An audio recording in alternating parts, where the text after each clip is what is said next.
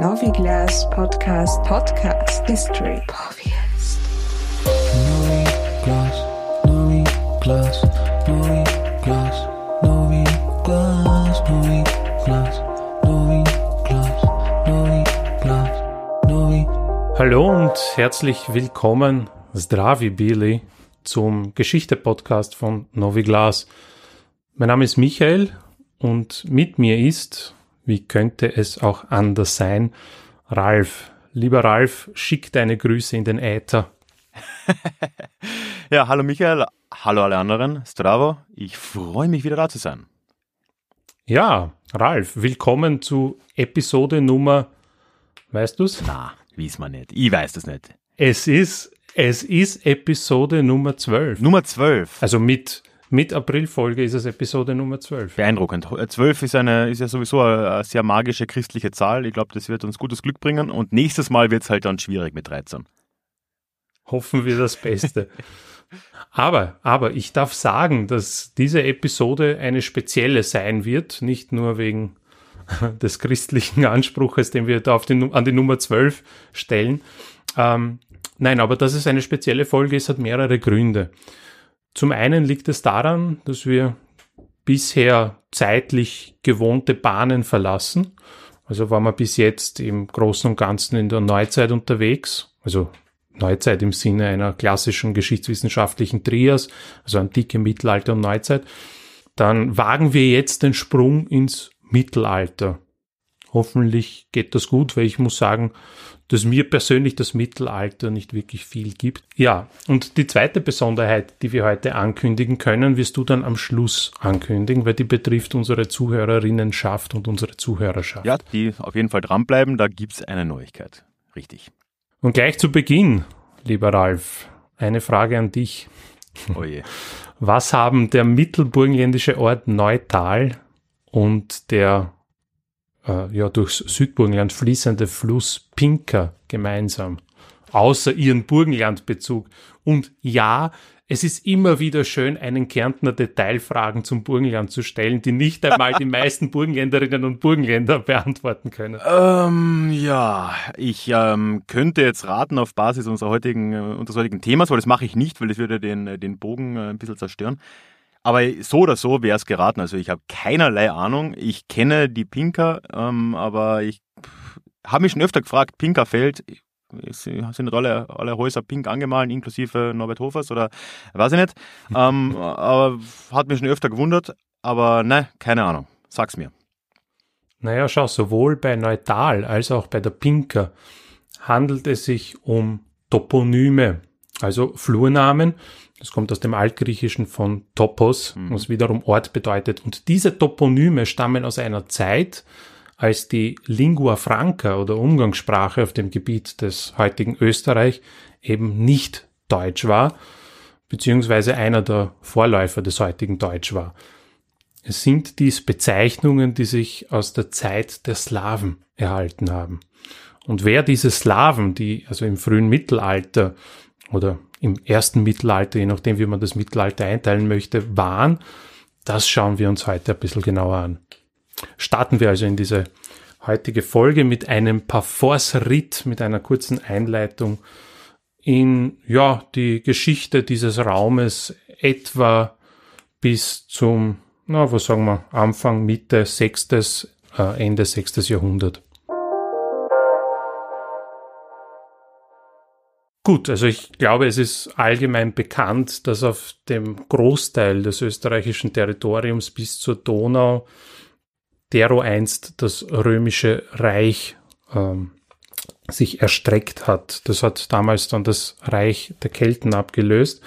Und dieses römische Reich ist nicht ewig in Österreich geblieben, sondern ähm, ist dann äh, im weströmischen Teil in die Krise geraten. Also das weströmische Kaiserreich äh, oder das weströmische Kaisertum müsste man ja eigentlich sagen, ist so ab dem letzten Viertel des fünften Jahrhunderts massiv unter Druck geraten, sehr stark in die Krise gekommen und äh, ist dann letztlich kollabiert. Und das hat äh, unter anderem den Grund, ähm, dass es zur Völkerwanderung gekommen ist. Ich weiß, das ist ein umstrittener Begriff. Auch in der Geschichtswissenschaft ein sehr umstrittener Begriff. Aber ich glaube, er ist allgemein fassbar und ich glaube, für diesen Zweck reicht es in diesem Podcast, wenn wir von der Völkerwanderung reden. Ja, das Problem habe ich auch mal gehabt, ja, tatsächlich. Äh, mir ist aber auch kein äh, anderer Begriff wirklich bekannt jetzt. Ich glaube, Migrationszeit oder sowas kann man es nennen, aber es ist, äh, oder Ära der Migration, aber ähm, ich glaube, die aller, allermeisten ZuhörerInnen werden das auch in der Schule noch als Völkerwanderung gelernt haben. Wir bleiben jetzt mal dabei, aber wir sind uns, glaube ich, mhm. bewusst, dass äh, der Begriff Volk aus ganz vielen Gründen, einige wissenschaftlich, einige äh, gut historisch, äh, nicht sonderlich äh, tragbar ist, aber naja. Naja, gut, aber was war jetzt diese unter Anführungsstrichen Völkerwanderung genau? Also um es wirklich kurz zu halten, sind aus dem asiatischen Raum etwa im vierten Jahrhundert äh, Gruppen in Bewegung geraten und diese Gruppen haben sich Richtung Westen bewegt, nach Europa hinein. Namentlich kennen wir es halt als die Hunnen, die dann sukzessive nach Europa gedrängt haben. Und diese Bewegung der Hunnen nach Westen, nach Europa hinein, hat auf die äh, Gruppierungen, die außerhalb des römischen Reichs gesiedelt haben, massiven Druck ausgeübt, so dass sie ausweichen mussten. Und diese Ausweichbewegung hat wiederum enormen Druck auf das römische Reich ausgeübt. Und man muss sagen, dass eben dieses römische Grenzregime diesem Druck dann einfach auch nicht mehr standgehalten hat. Und da ist wirklich sehr viel in Bewegung geraten. Und so haben sich dann also diese römischen Strukturen sukzessive zurückgezogen. Und in dieses Vakuum, das auch hier in Österreich oder in meinem Fall kann ich jetzt sagen, im Burgenland auch entstanden ist, sind jetzt andere Gruppierungen nachgezogen. Ähm, eine dieser Gruppen waren die Langobarden. Ein germanisches Volk, ne? Ein germanischer Stamm, mehr oder weniger. Ähm, erhalten haben sich die Langobarden, und das ist so ein interessanter Fun Fact, wie ich finde, in der italienischen oder norditalienischen Region der Lombardei. Ja. Also das kommt von den Langobarden.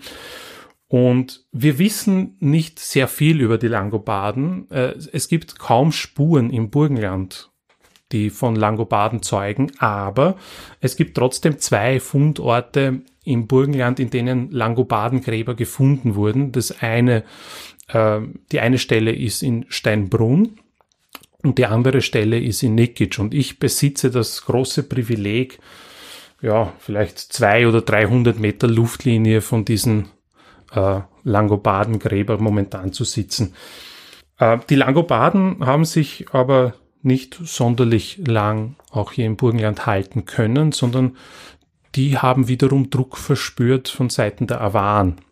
Da haben sie sich dann äh, noch im sechsten Jahrhundert, also sagen wir so in der zweiten Hälfte des sechsten Jahrhunderts, Richtung äh, Südosten bewegt, eben in, nach Italien hinein. Und äh, ja, ich habe es schon gesagt. Es entsteht also mit dem Langobardenabzug entsteht auch hier wiederum ein Vakuum und in dieses Vakuum stoßen ähm, also die Awaren vor.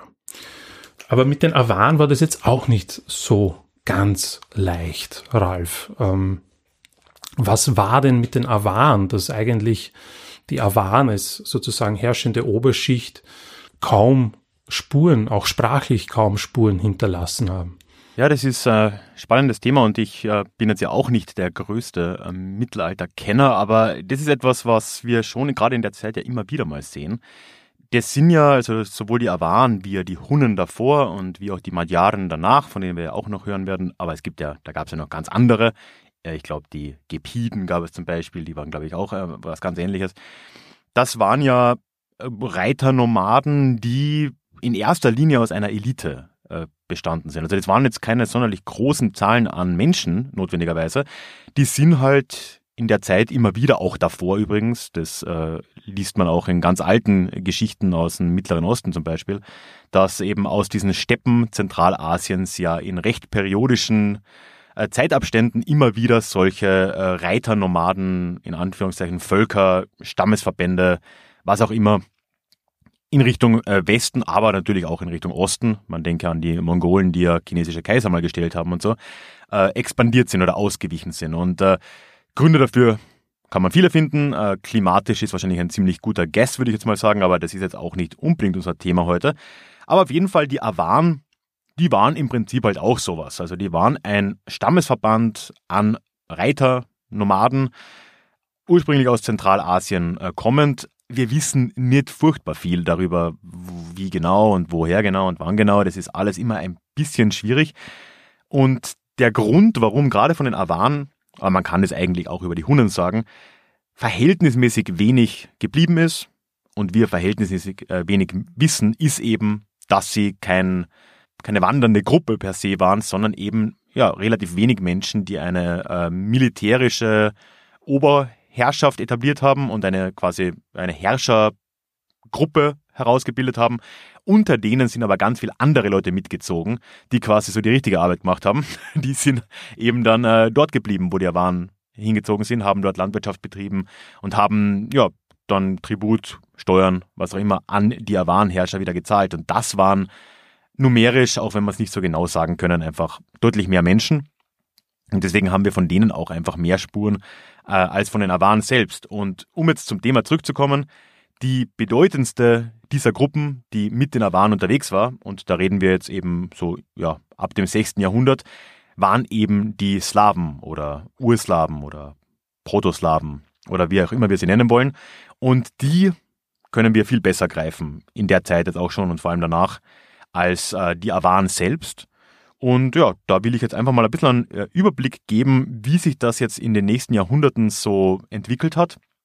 Prinzipiell, du weißt es eh, Michael, und äh, ich glaube für alle da draußen einfach, um mal kurz noch festzuhalten, das Frühmittelalter ist halt somit das äh, quellenmäßig dunkelste äh, Alter, was wir, Zeitalter, was wir in Europa finden können. Es ist einfach wirklich wenig bekannt. Alle Quellen sind zumindest fragwürdig. Die einzigen glaubwürdigen Quellen äh, waren eigentlich römisch. Das heißt, wenn jetzt in dem Zeitpunkt im Westen gibt es kein Rom mehr. Wenn die Byzantiner mal über was geschrieben haben, dann kann man sich halbwegs darauf verlassen. Aber wenn nicht, dann, ähm, ja, dann wird es relativ schnell eng. Und äh, deswegen werden wir heute auch einige vielleicht hören. wir werden einige, ja, wahrscheinlich wird es wohl so gewesen sein haben. Aber trotzdem, ich glaube, um ein grobes Bild mal zu machen, äh, wird es genügen. Und dann können wir vielleicht auch erklären, wie es zu solchen äh, Orts- und Flurnamen kommt, äh, wie du sie ja vorher erwähnt hast. Also ich habe es schon gesagt, die Awan beginnen so ab dem 6. Jahrhundert sich richtig breit zu machen. Die Hunnen sind zu dem Zeitpunkt seit etwa 100 Jahren, vielleicht auch ein bisschen mehr, wieder abgezogen. man kann eigentlich davon ausgehen, dass unter den Awan ganz ähnliche äh, Leute auch dabei waren, die vorher als Hunden gegolten hätten. Also das ist bei so einem Stammesverband ja alles äh, sehr fließend. Ja, die Grenzen sind nicht trennscharf. Äh, unmöglich, ja. Und äh, vor allem da, wo wir ja keine, in Anführungszeichen, ethnischen äh, Unterschiede wirklich äh, festmachen können.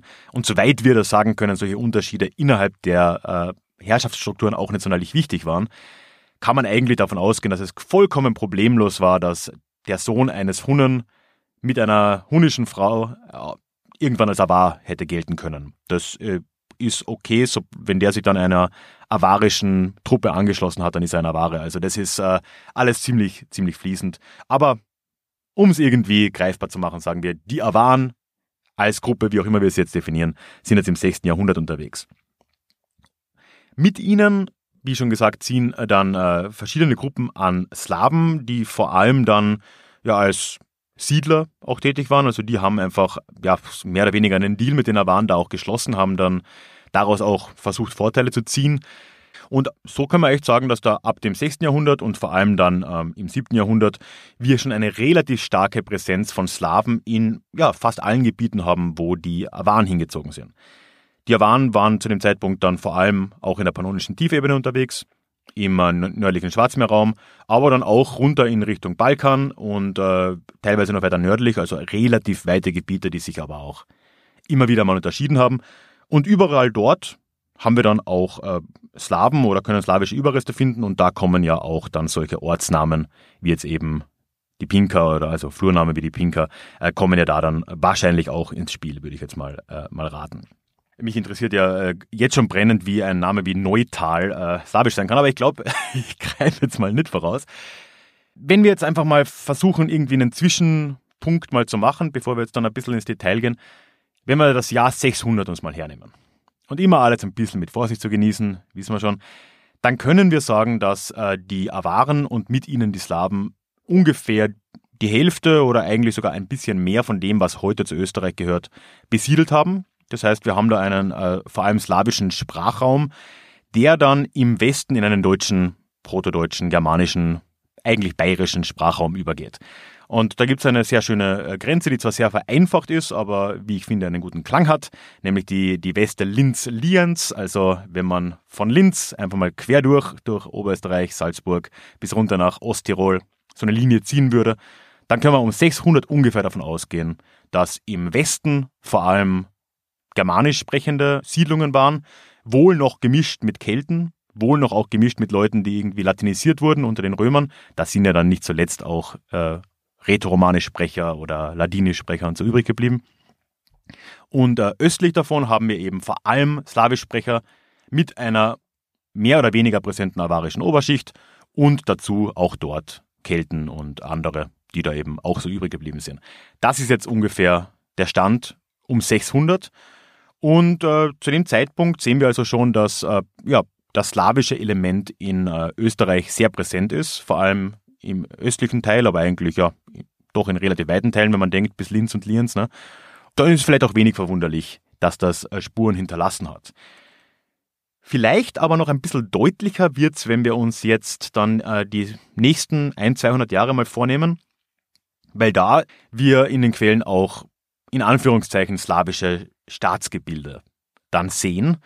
Und da wird das Ganze ja dann interessant, weil da sieht man, dass offensichtlich auch die Herrschaft der Awan abgenommen hat, verschwunden ist vielleicht, wir wissen es nicht so ganz genau, oder zumindest weniger präsent war, sodass wir jetzt langsam auch äh, ja, in einem staatlichen Sinn, in starken Anführungszeichen, also natürlich nicht ein Staat wie heute, slawische Strukturen da und Organisationsformen äh, da sehen. Und das beginnt eigentlich auch schon teilweise am Gebiet Österreichs im 7. Jahrhundert, also auch da ziemlich früh.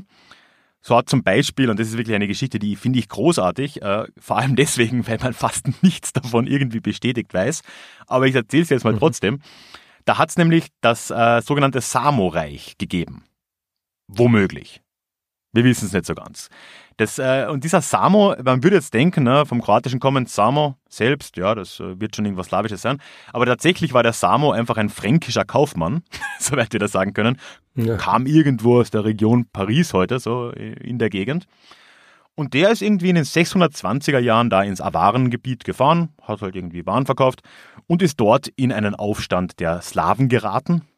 Und äh, ja, er selbst war ganz gut bewaffnet, war wohl auch äh, ganz gut mit dem Schwert und hatte auch ein paar äh, Leute dabei, hat sich dann beteiligt und in irgendeiner dubiosen Aktion haben dann äh, die dortigen äh, slawischen Fürsten, wenn man sie so nennen kann, ihn zu einem König ernannt. Soweit die Story. Und damit beginnt in den 620er Jahren eben dieses Samoreich, das sich wirklich über die nächsten angeblich 40 bis 50 Jahre äh, gehalten hat und dann eigentlich ja, mit dem Tod Samos dann wieder endet.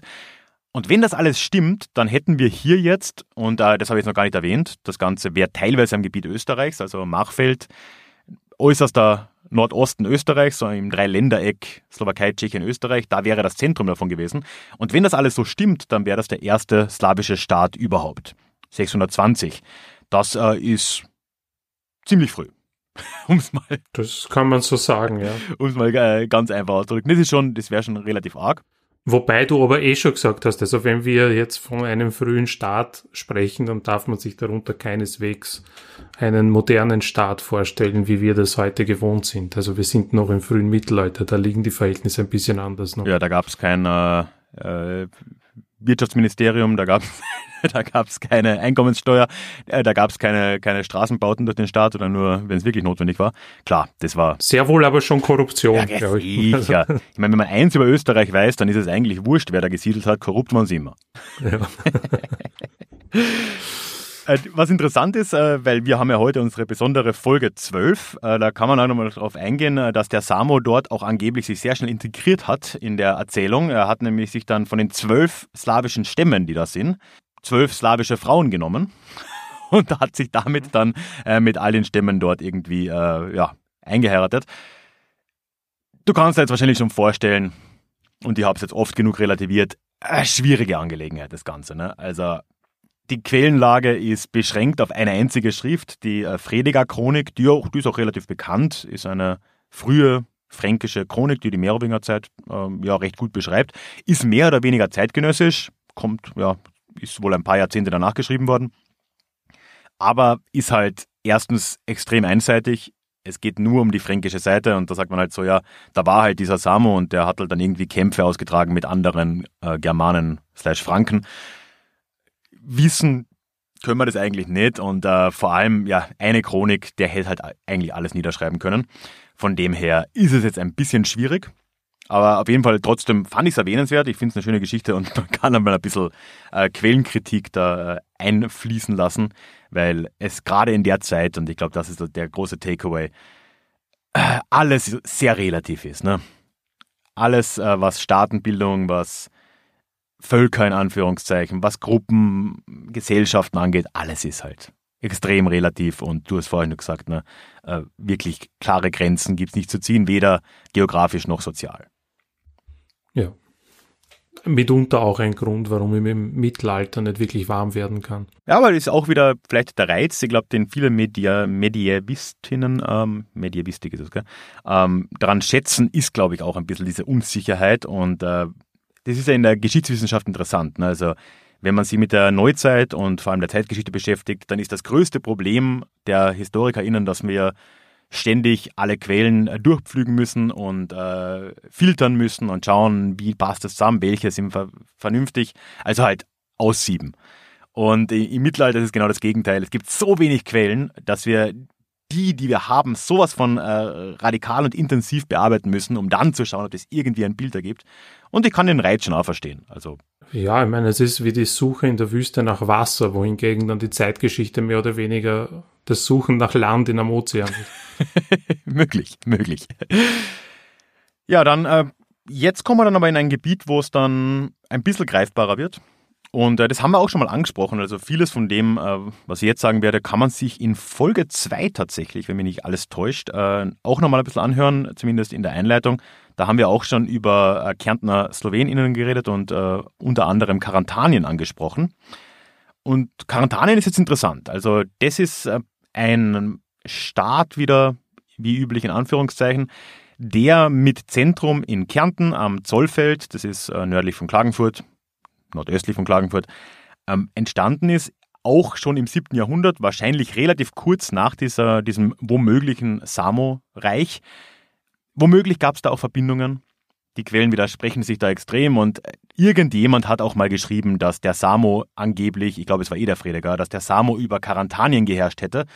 Und das hat man dann auch lange geglaubt und irgendwann sind aber Leute draufgekommen und so, ey, das passt geografisch überhaupt nicht. Und äh, heute geht man davon aus, dass da einfach jemand Kanuntum mit Quarantanien verwechselt hat.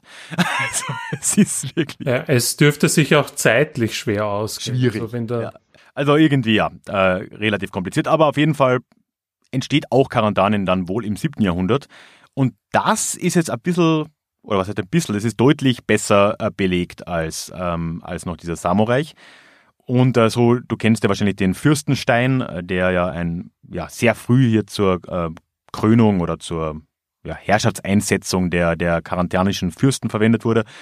Der dürfte aus dem 7. oder 8. Jahrhundert schon äh, sein oder da benutzt worden sein. Und äh, damit ist Karantanien dann tatsächlich ein sehr frühes Staatswesen für mitteleuropäische äh, Verhältnisse. Und ja, mit all den äh, äh, Gänsefüßchen, die wir für das Wort Staat immer verwenden müssen, ist es schon tatsächlich ziemlich erwähnenswert. Und das war ein äh, slawisches, slawisch dominiertes, zumindest Reich, also eine, da gab es eine slawische Oberschicht, die sich von den Awaren da auch lo losgesagt hat. Drunter gab es wahrscheinlich nach wie vor Leute, die äh, auch ja, keltisch äh, oder irgendeine Form von keltischer Sprache gesprochen haben. Soweit mich nicht alles täuscht, ist äh, meine Heimatstadt Villach ist auch noch ein keltischer Name zum Beispiel. Also das äh, hat schon auch noch eine Rolle gespielt. Aber die Oberschicht war hier slawisch und äh, das hat sich auch tatsächlich eine ganze Weile lang gehalten. Äh, das siebte Jahrhundert über oder in der zweiten Hälfte hat das auf jeden Fall existiert dann. Und im achten Jahrhundert haben wir dann wirklich relativ glaubwürdige äh, Quellen auch dazu weil da haben sich dann die Karantanen äh, an die Bayern gewandt, an die, oder an die Bajuwaren vielmehr, weil äh, ja, es wieder mal Probleme mit den äh, Awaren gab, wie es halt immer so ist. Dann äh, sind die Bajuwaren gekommen und haben äh, die Awaren geschlagen. Dafür ist dann Kärnten unter bayerische Oberhoheit gekommen.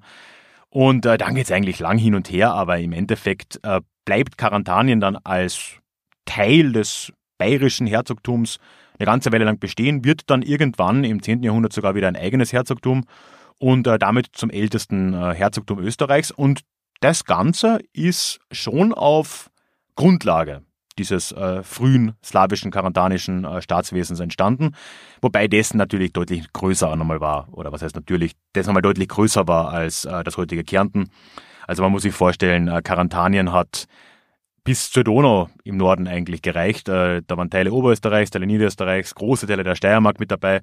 Burgenland, soweit war es gerade nicht. Nein, das nicht. Aber äh, relativ knapp davor war dann, war dann aus. Also das war ein recht großes Gebiet. Interessanterweise Slowenien gerade nicht, äh, wo er dann äh, heute eigentlich diese äh, Dialektverwandtschaft oder Sprachverwandtschaft der Kärntner Slowenen und slowenischen Slowenen äh, existiert. Aber es war ein äh, relativ großes Gebiet.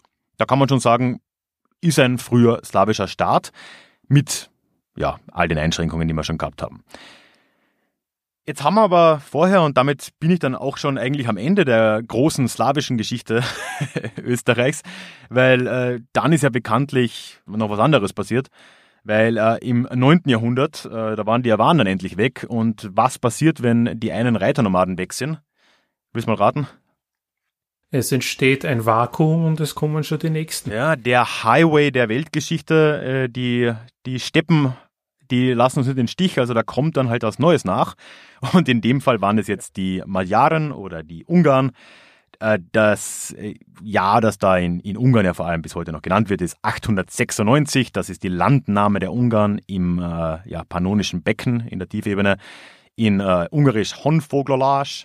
Und äh, ja, damit beginnt jetzt wieder eine neue wilde Zeit in Europa. Ne? Wir haben äh, jetzt fast 60 Jahre der ständigen Kämpfe und das ist ja, also die, man unterschätzt oft, wie weit diese ungarischen äh, Reitertrupps dann auch in Europa ausgerückt sind. Also da gab es dann äh, Schlachten bis nach Frankreich rein, sogar bis nach Südfrankreich an die mediterrane Küste. Also es ist wirklich unfassbar weit sind die gekommen. Und erst 955 sind sie dann am Lechfeld geschlagen worden. Von Otto dem Ersten. Von Otto dem Ersten am Lechfeld, südlich von Augsburg, genau. Und äh, erst damit beginnt dann ja auch so die Staatswerdung Ungarns zu dem, was es dann später wurde. Und dann ist ja jetzt erstmal so ein bisschen Ruhe. In dem Prozess haben sie übrigens auch noch ein äh, anderes slawisches Reich, von dem wir auch ganz wenig wissen, zerschlagen, nämlich das Großmährische Reich. Das habe ich jetzt mal übersprungen, weil mhm. es äh, wahrscheinlich nicht auf Gebiet Österreichs war, aber auch da, ne? Hätte auch sein können, würde man nicht wirklich wissen, ist, äh, ist ein, bisschen, ein bisschen schwierig.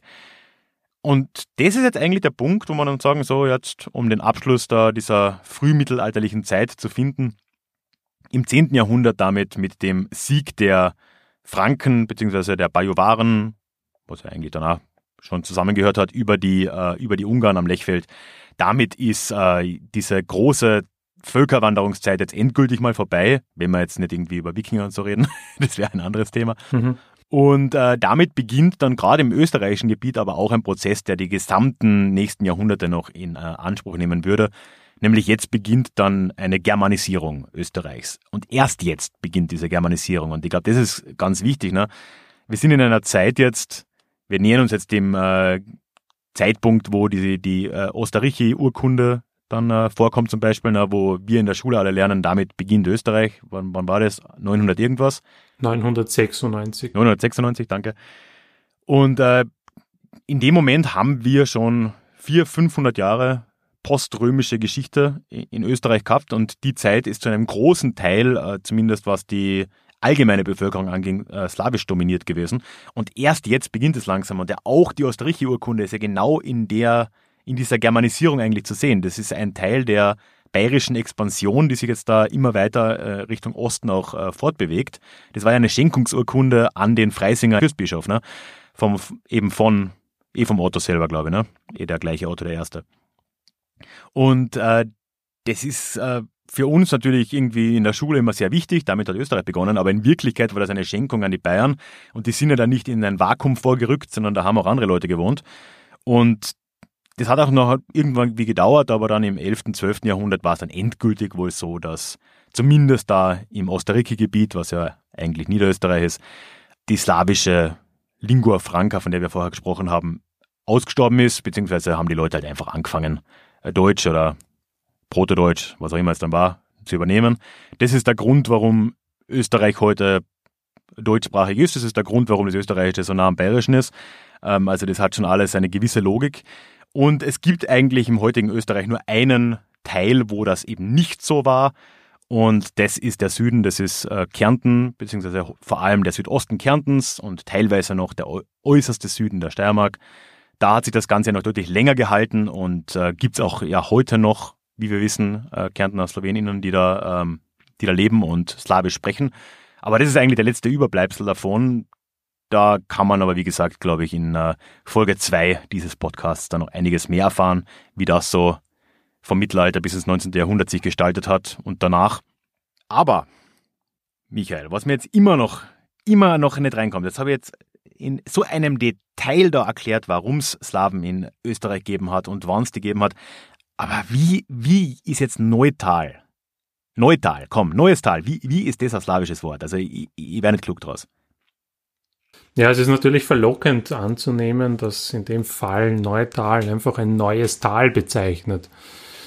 Aber ähm, es ist tatsächlich slawischen Ursprungs, denn wir müssen uns vor Augen halten, als, also jetzt einmal im Falle des Burgenlandes, wo die Slawen gesiedelt haben, haben sie entweder Toponyme neu benannt, ja, oder aber aus bereits hier siedelnden äh, oder von bereits hier siedelnden Menschen, wie zum Beispiel von Kelten, ähm, also von ähm, älteren Toponymen das Ganze übernommen und ins Slawische übertragen.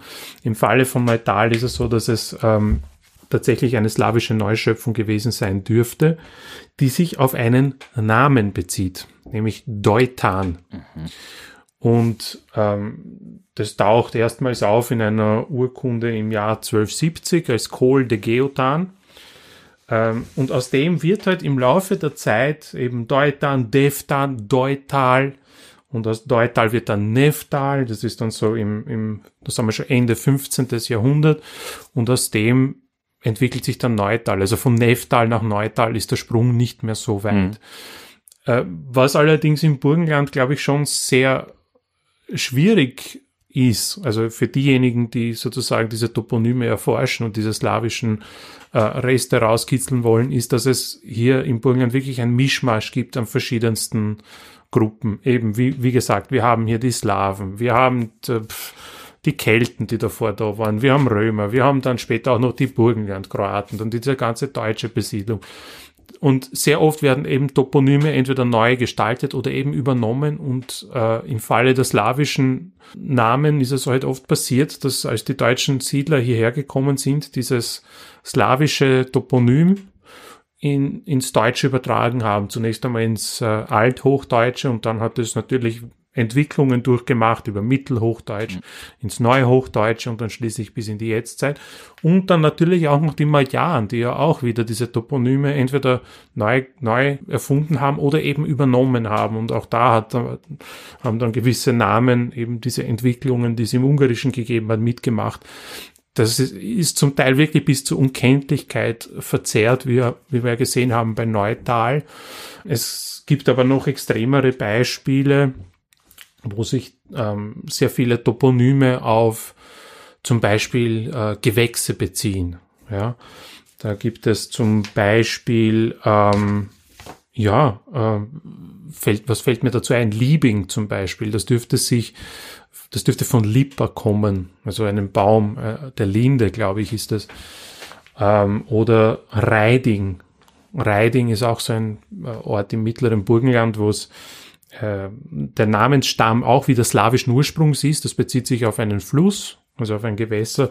Das ist der heutige Reidingbach, aber das kommt von Ruda, aus dem slawischen Erz oder Metall. Ah. Das heißt also, da dürfte es äh, so eine äh, Station gegeben haben, wo äh, Erz gewonnen wurde damit. Generell ist, ist es sehr häufig so, dass Ortschaften, die auf Ink enden, dann auch seinen slawischen oder ein Hinweis darauf sind, dass das unter Umständen eine slawische äh, sprachliche Wurzel haben könnte. Aber auch wieder immer extrem verwirrend, ne? weil genau das Gleiche kann man über das Bayerische auch sagen, ähm, aus einer komplett anderen Herleitung und die, deswegen ist es ja so ein schweres Forschungsfeld, ne? wenn du dann ein Ing hast und das kann auf Slawisch hindeuten, kann genauso gut halt auf äh, Bayerisch hindeuten, wo du ja dann, oder Germanisch, ne, wo du ja so Sachen hast wie weiß ich nicht, Freising, wenn wir schon dabei waren, oder, oder Erding oder Sendling oder was auch immer.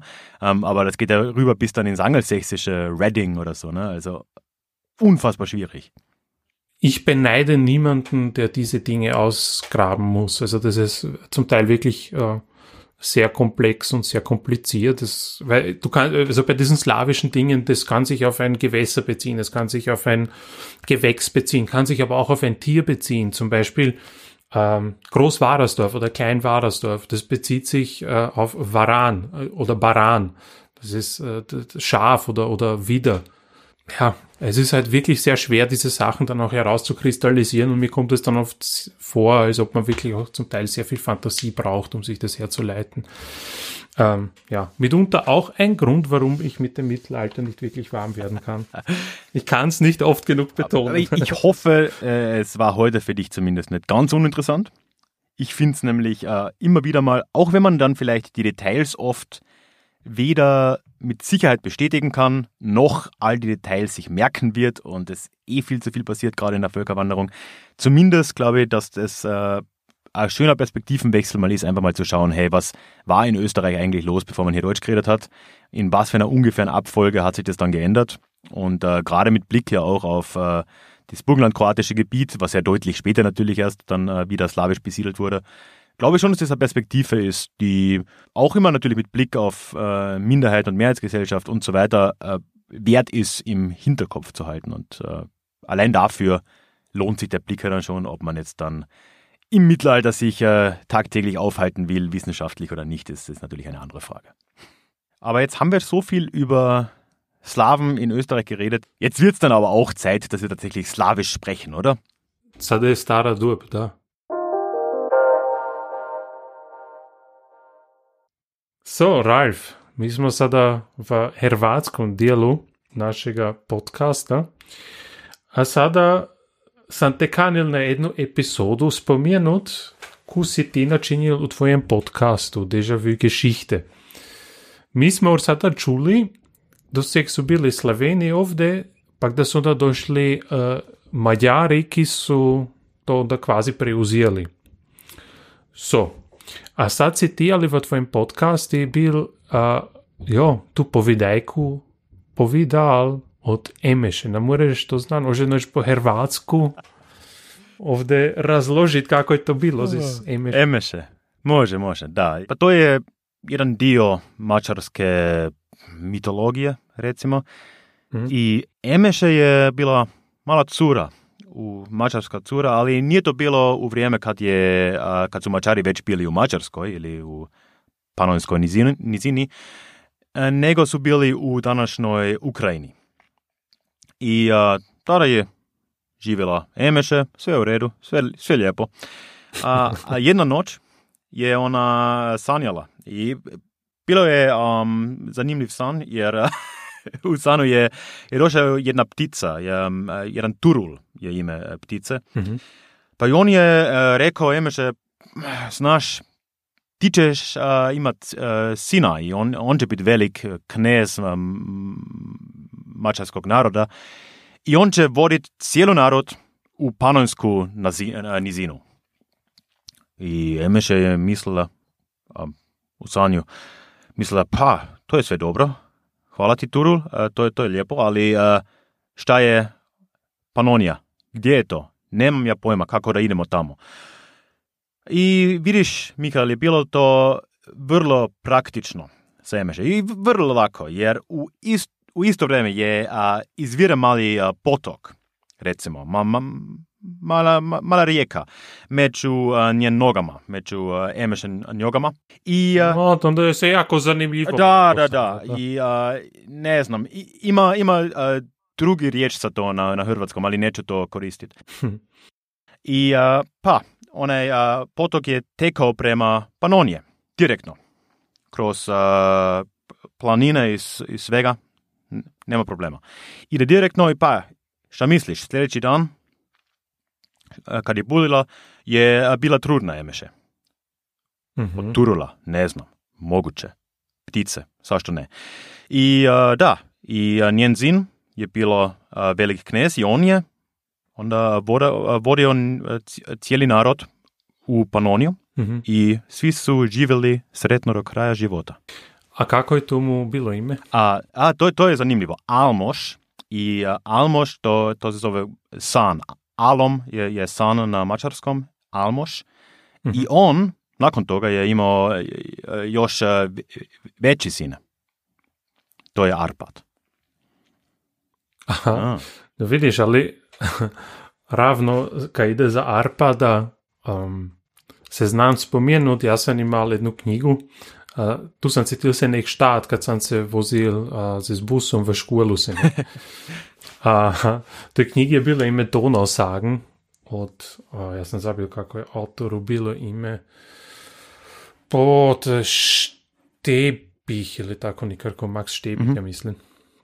A, to je bila za mene jedna od najzanimljivijih povidajkov tote v tej, v tej knjigi, jer to te ide ravno za Arpada, pa kako su Ugri došli do, do nje zemlje, do, do nje države. A, v tej povidajki se to tako zigra, da su Ugri, ki su v en čas a, boj se živili, to te kada bi mi danas rekli da si Bürgen, also to znači današnjo Rumu, ja, Rumuniji. ili bilo što, da. Um, tote da su bili Ugri, pak da su čuli da je tote da je u jugu odzdol ili u, ja, u jugu, tote kada Dunaj ide, tote da je čuda boja voda, tote da je čuda boja zemlja. A to je Arpad čul, ter je poslal svojega um, um, izvidnika, Kunčovta. Ja, ja se ufam da se to tako prevodi. Um, a to mu je bilo ime Kusit. A je poslal sada to te prema Dunaju. A taj zojaše lipo par dan, pa onda dojede za, za pravo na Dunaj, pak kuša vodu, pak veli, pa je dobra voda, ovako dobre vode je kot to te kada smo mi ni. Pak si pogleda zemlju, kada je čul da je to te jako tusta zemlja, do, dobro, dobro škura zemlja, kada je dobro rastija, pak si pogledao zemlju, pak si mislio, pa je dobra zemlja, pa čuda boje nek to te kada smo mi, no ter a, je onda pak pruješal daje Svatopluku. Mm -hmm. Svatopluk je bil onda v, v en čas gospodar v um, Velikomoravskoj kneževini. Ter je pruješal tamo, pa ga je pozdravil v imenu um, Arpada, toga Svatopluka, pak ta si nič ni mislil pri tu, pa ga je dobro um, ter ga je pozval, to te na ilo in tako dalje. A drugi dan si onda tak, si tako uzit, onda zjel malo vodije, pa je malo zemlje z stravu, pa je nazad odjahal Arpadu, pa je Arpadu pokazal vodu, pa zemlju, pa travu, kad te rastuje, pa je Arpad mislio, jest, ti, jo, začne, ovde zaistinu boja voda, boja zemlja, boja idemo. trava, nek to te kada smo mi, kema, idemo.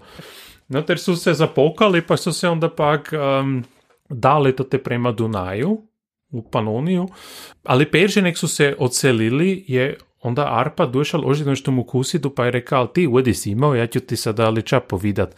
Zamisli najljepšega konja, zamisli zlato sedlo, also mm. goldena Sattel, uh, pa zlat uglavnik, also so, so goldenes Zaumzeug. Pa zisti in poje svatlo pluku, pa mu to darovaj. A, dobro, uen kusit, paše, ide sada je za tomu svatlo pluku, pa mu darova toga konja, pak, pak tu se zlato sedlo i Je to uglavnik. loš poklon. Pak si misli, uen, svatopluk, sve super, levant, ćemo se zijet, ne?